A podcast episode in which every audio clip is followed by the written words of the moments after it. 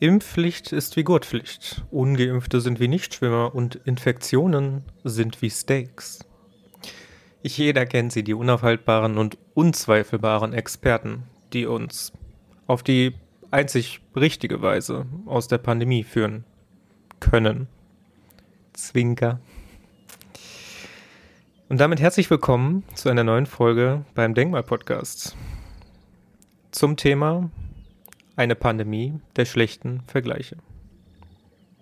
Direkt zu Beginn möchte ich natürlich sagen, dass ich mir der Menschlichkeit von Fehlern bewusst bin, die im Laufe einer solchen kollektiven Krise geschehen können. Doch mein anklingender Sarkasmus ist zweifelsohne berechtigt, so denke ich, wenn man sich einmal genauer damit befasst, mit welcher Perfidität bestimmte Maßnahmen begründet werden. Ja, lieber Hörer, Du wirst sie wahrscheinlich auch kennen, die unaufhaltbaren unzweifelbaren Experten. Und äh, ja, sie nutzen allen voran immer wieder unpassende Vergleiche, um die eigene Argumentation zu stützen. Vielleicht hast du auch schon jemanden im Kopf, der das macht. Ich habe tatsächlich drei Leute direkt im Kopf gehabt, weswegen ich diesen Beitrag überhaupt gemacht habe. Und ähm, ja, möchte mit diesem Beitrag aufzeigen, warum sie, warum die Vergleiche, die am Anfang erstmal harmlos wirken oder wo viele Leute sich denken, oh ja, ist ja vielleicht einleuchtend, doch irgendwie unpassend sind. Also Vergleiche ganz grundsätzlich haben ja auch im Zuge einer Diskussion ihre unersetzbare Position und Berechtigung.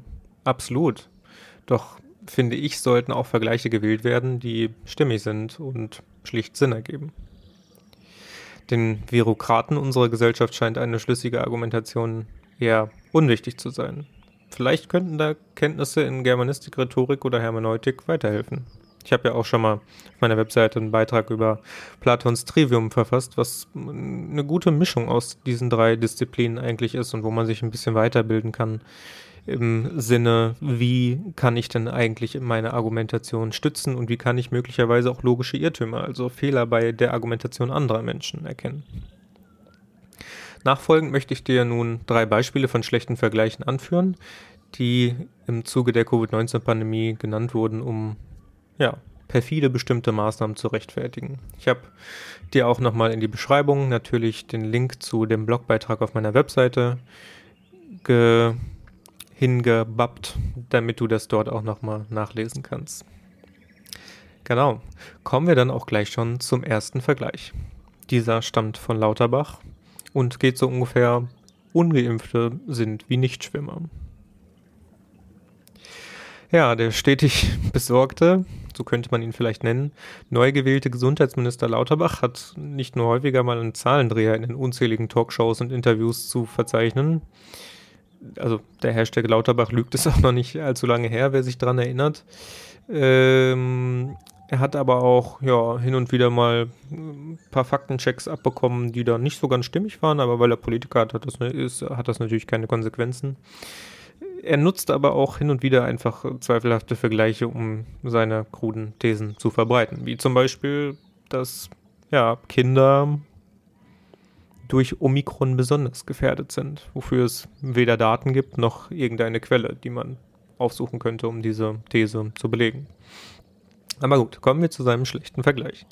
Im Bild-Doppelinterview mit Lauterbach und Strick kam die Frage ob, äh, auf, ob 2G ein Impfdruck durch die Hintertür sei oder zumindest eine Zweiklassengesellschaft erschaffe.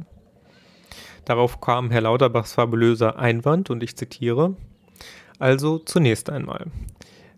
Oder, Moment, ich finde es noch besser, wenn ich es versuche, ein bisschen im Stil von Lauterbach zu machen. Ich, vielleicht könnt ihr euch dann ein bisschen mehr da hineinversetzen. Also zunächst einmal, wenn die 2G-Regel gilt, können die also die äh, Ungeimpften weiter am Sozialleben teilhaben. Sind äh, also nur bestimmte Bereiche, zu denen sie keinen Zugang mehr haben. Und das ist doch keine Diskriminierung. Also ich will versuchen, dies also ähm, an einem Beispiel festzumachen. Also ähm, bei einem also Schwimmbad gibt es äh, also tiefere und äh, nicht so tiefere Bereiche. Also die Nichtschwimmer dürfen nicht in die tiefen Bereiche hinein. Dann könnte man auch sagen, es ist die Freiheit der Nichtschwimmer in die tieferen Bereiche zu dürfen. Aber ich will ja nicht, dass sie ertrinken. Also, also darum kommen nur Schwimmer in diesen Bereich. Und das also mag also zunächst äh, als ein weit hergeholtes Bild erscheinen, aber es gibt tatsächlich Situationen, in denen dieses Bild zutreffend ist, wie etwa in Diskotheken mit der hohen Aerosolkonzentration. Das heißt, ich muss diese Menschen voreinander schützen.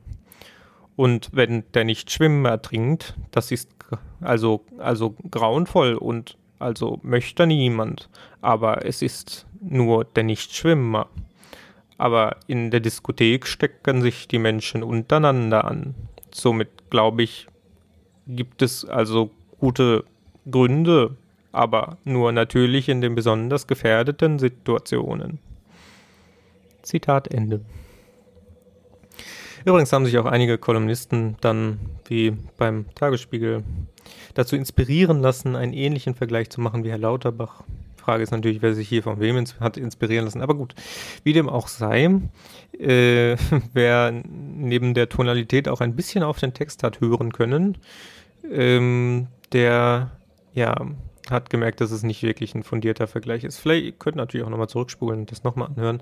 Aber ich möchte auch, euch auch sagen, warum. Also im Grunde genommen ist es ein einfach unzuverlässig, äh, unzuverlässiger, geradezu irreführender Vergleich und zwar aus mehreren Gründen. Wer nicht Schwimmer ist und trotzdem in tiefen Gewässern schwimmt, geht, äh, in tiefen Gewässern schwimmen geht, der wird definitiv sterben.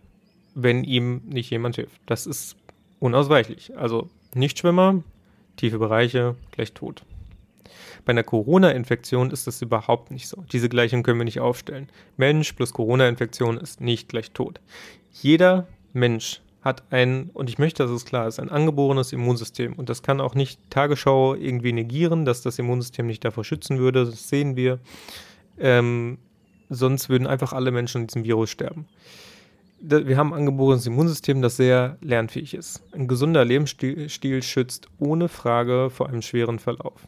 Alles andere würde einfach keinen Sinn machen auf biologischer Ebene. Und es ist einfach müßig, sich darüber zu streiten. Es mag natürlich Einzelfälle geben, in denen auch gesunde oder man könnte sie auch nicht mit einer Krankheit diagnostizierte Menschen einen schweren Verlauf haben.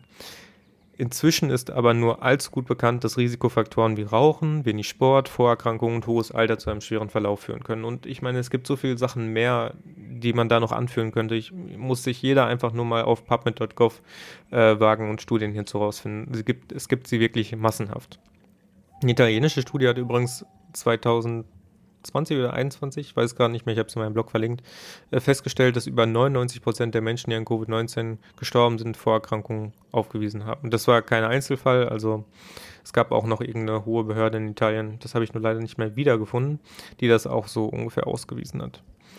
Also dies sind bekannte Tatsachen. Und trotzdem werden solche Vergleiche gezogen, um unsinnige Maßnahmen zu begründen. Besonders interessant ist es ja auch, dass sich Herr Lauterbach die Fakten immer anscheinend irgendwie so dreht, wie es gerade passt. Stichwort Cherrypicking. In einem, Im einen Interview mit der Welt erzählt er, dass die ungeimpften Menschen um jeden Preis geschützt werden müssen. Also selbst wenn sie nicht geschützt werden wollen. Und in diesem Video argumentiert er wiederum, dass die ungeimpften Menschen ja die geimpften Menschen anstecken würden und damit eine Gefahr für sie sein würden. Also was, worum geht es jetzt? Müssen wir die Geimpften schützen? Müssen wir die Ungeimpften schützen?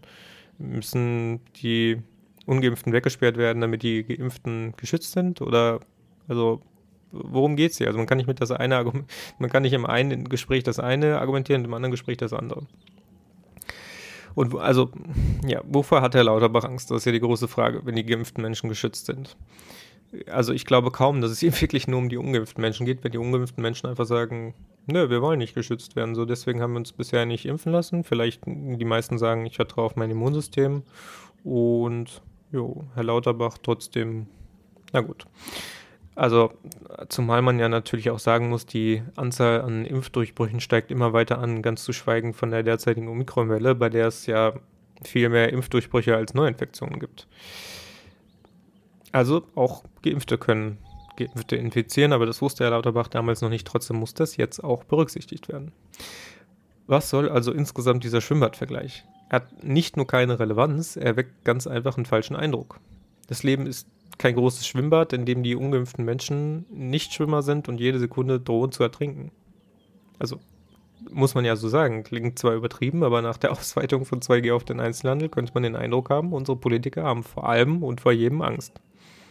Und naja, Geimpfte mit Bändchen auszuweisen und abzuheben als brave solidarische Bürger vor den Ungeimpften hilft da sicherlich auch nicht weiter.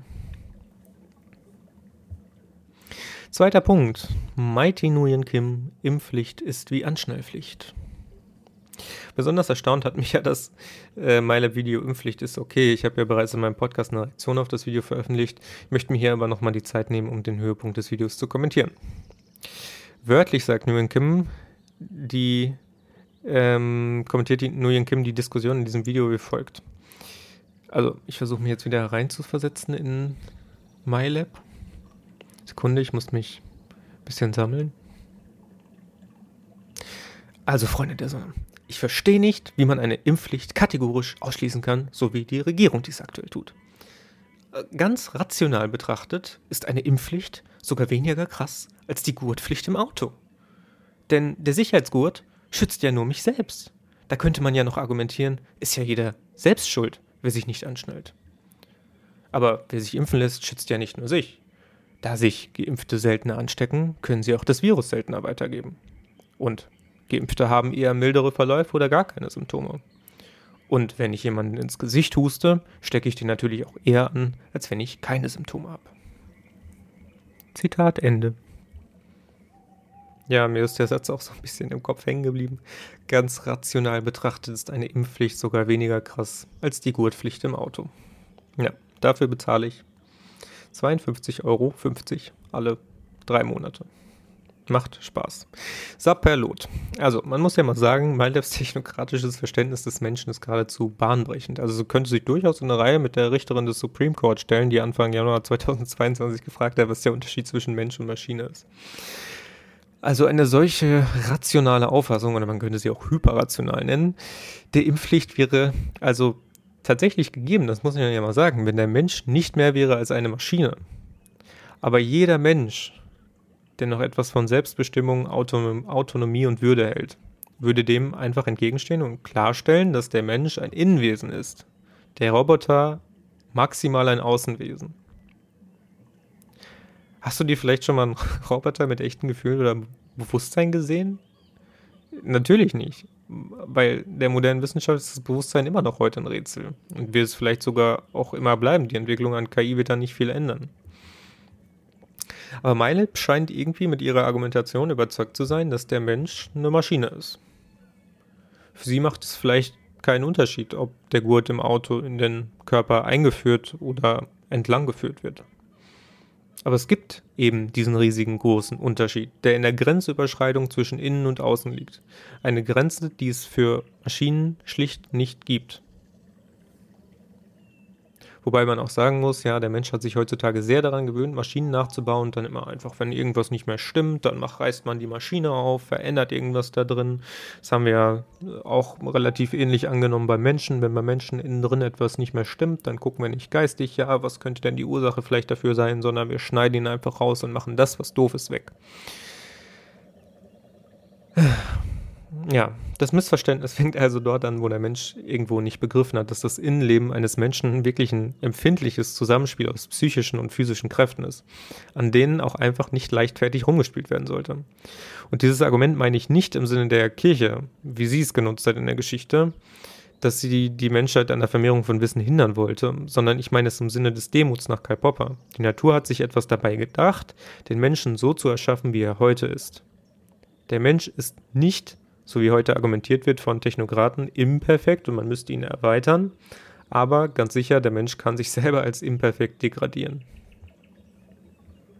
Auch das Argument, der Gurt schützt nur einen selbst, die Impfpflicht auch andere, ist nicht mehr als eine Behauptung. Also ich meine, die Daten mehren sich, dass auch Geimpfte ansteckend sind zumindest, also sie haben einen zeitlich begrenzten Fremdschutz, ganz sicher, aber wie gut er ist, kann niemand mehr quantitativ erfassen, hat das Robert Kocher Institut auch ausgewiesen. Und wie lange der Zeitraum ist, weiß auch keiner mehr. Also potenziell geht auch die Gefahr von den Geimpften aus. Oder man könnte es sogar substanziell nennen. Aber auch hier gilt wieder, natürlich für gesunde Menschen besteht keinerlei Gefahr durch SARS-CoV-2. Also, dass dieser Satz überhaupt noch gesagt werden muss nach zwei Jahren Pandemie, äh, ja, Aber das ja, es rechtfertigt auf jeden Fall keinen Eingriff in den Körper des Menschen zu sagen, er wäre durch SARS-CoV-2 gefährdet, wenn er gesund ist.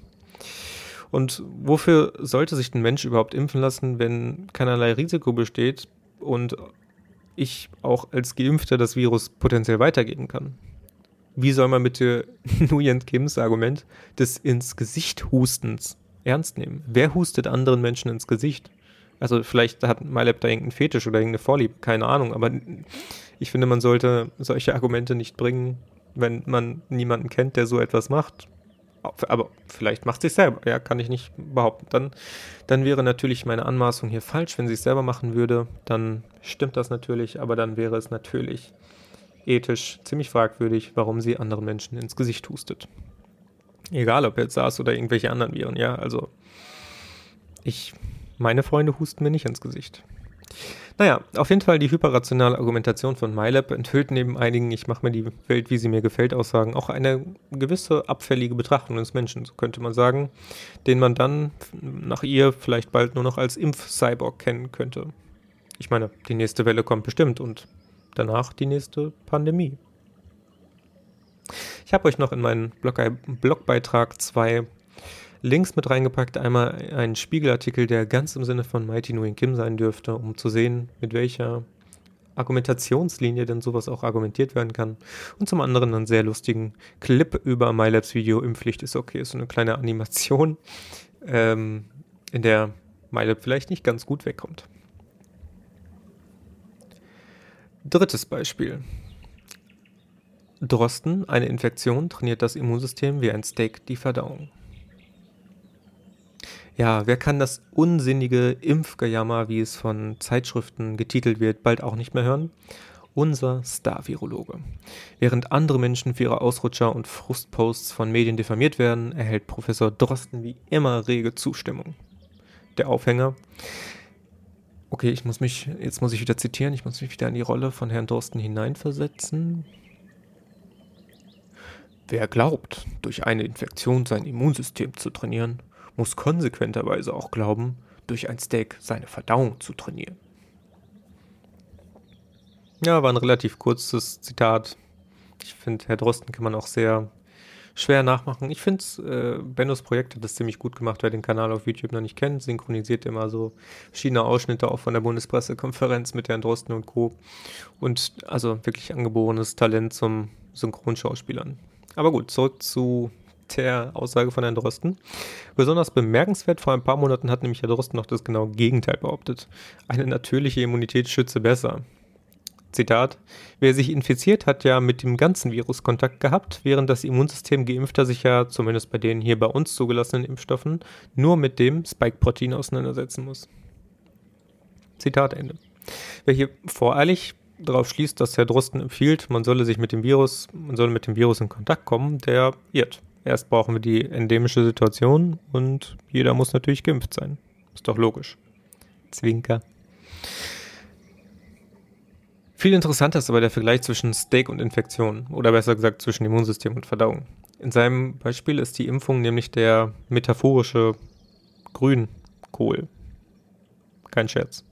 Bei diesem Vergleich tun sich ganz viele, also neben, neben den fraglichen philosophischen Akzenten natürlich auch ernährungsphysiologische Probleme auf, die Herr Drosten alle sicherlich nicht kennt.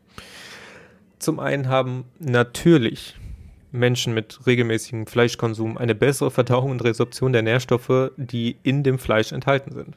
Gar keine Frage. Wer jahrelang vegan oder vegetarisch lebt und seine Ernährung umstellt, kann sich zu Beginn auf ein Feuerwerk der Darmprobleme einstellen. Das ist so. Trotzdem, dieser Vergleich, also ein Steak ist nicht essentiell, ja. Kein Mensch muss Fleisch essen unbedingt. Vielleicht in der Kindheit. Vielleicht ist es da ganz gut, ein bisschen mit Fleisch in Kontakt zu kommen. Ja, da streitet sich die Ernährungswissenschaft ja auch noch drüber. Aber eine Infektion ist auf jeden Fall essentiell.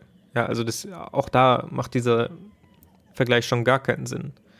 Aber auch nochmal, um zurückzukommen zu der Verdauung. Hier muss man sagen, das Prinzip der Anpassung gilt. Der menschliche Körper stellt sich nun mal auf die Gewöhnung ein und wer sich bestimmte Verhaltensweisen abgewöhnt, der muss bei der Umstellung auch mit Konsequenzen rechnen.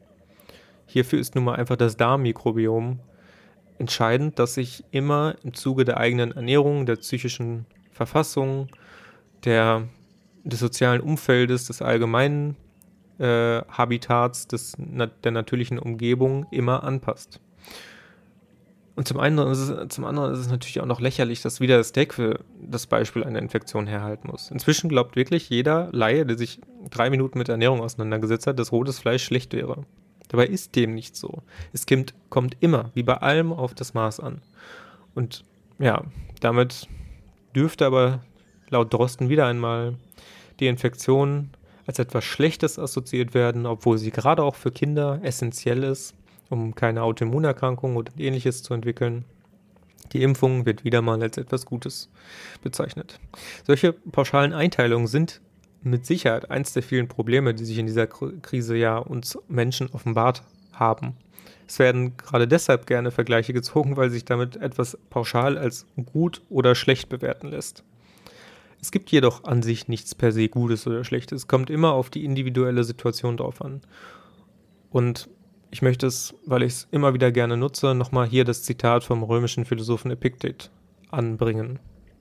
Nicht die Dinge beunruhigen die Menschen, sondern ihre Meinung über die Dinge. Wenn wir also auf Schwierigkeiten stoßen, in Unruhe und Kümmernis geraten, dann wollen wir die Schuld niemals auf einen anderen schieben, sondern nur auf uns selbst, das heißt auf unsere Meinung von den Dingen. Also, ergo, weder eine Infektion ist schlecht noch die Impfung. Beides kann seine Berechtigung haben, es kommt immer auf die Situation und Ausgangsbedingungen an. Grundsätzlich auszuschließen, dass man sein Immunsystem trainieren oder stärken könne, ist aber eine fatale Annahme. Denn sie läuft letztlich darauf hinaus, dass der Mensch nichts für sich selber tun könne, sondern von der Impfung als einziges mögliches menschengemachtes Update, wie es Dr. Jan Gunter bei TEDx vertritt, abhängig bleibt. Dem steht natürlich die biopsychosoziale Medizin als derzeit kohärenteste Medizintheorie eindeutig entgegen. Die autoregulative Selbstkompetenz ist definitiv kein Mythos, sondern Realität. Ja, was, was, was soll ich abschließend noch sagen nach diesen drei Vergleichen, die ich angebracht habe? Wir haben gesehen, dass die hier angeführten Vergleiche in vielen Punkten unzureichend sind. Wäre ich persönlich Professor in Philosophie oder einer verwandten Disziplin wären diese Studenten bei mir allesamt durchgefallen. Aber das ist ja nur meine bescheidene Meinung. Wer bin ich, um das zu beurteilen? Sagt mir gerne, was ihr dazu denkt, info.tristanstrivium.com oder schreibt mir bei Instagram tristanstrivium. Ich freue mich auf eure Rückmeldung und hoffe, euch hat die Folge gefallen. War natürlich alles mit einem Augenzwinkern zu sehen. Und damit sage ich bis zum nächsten Mal. Ciao, ciao.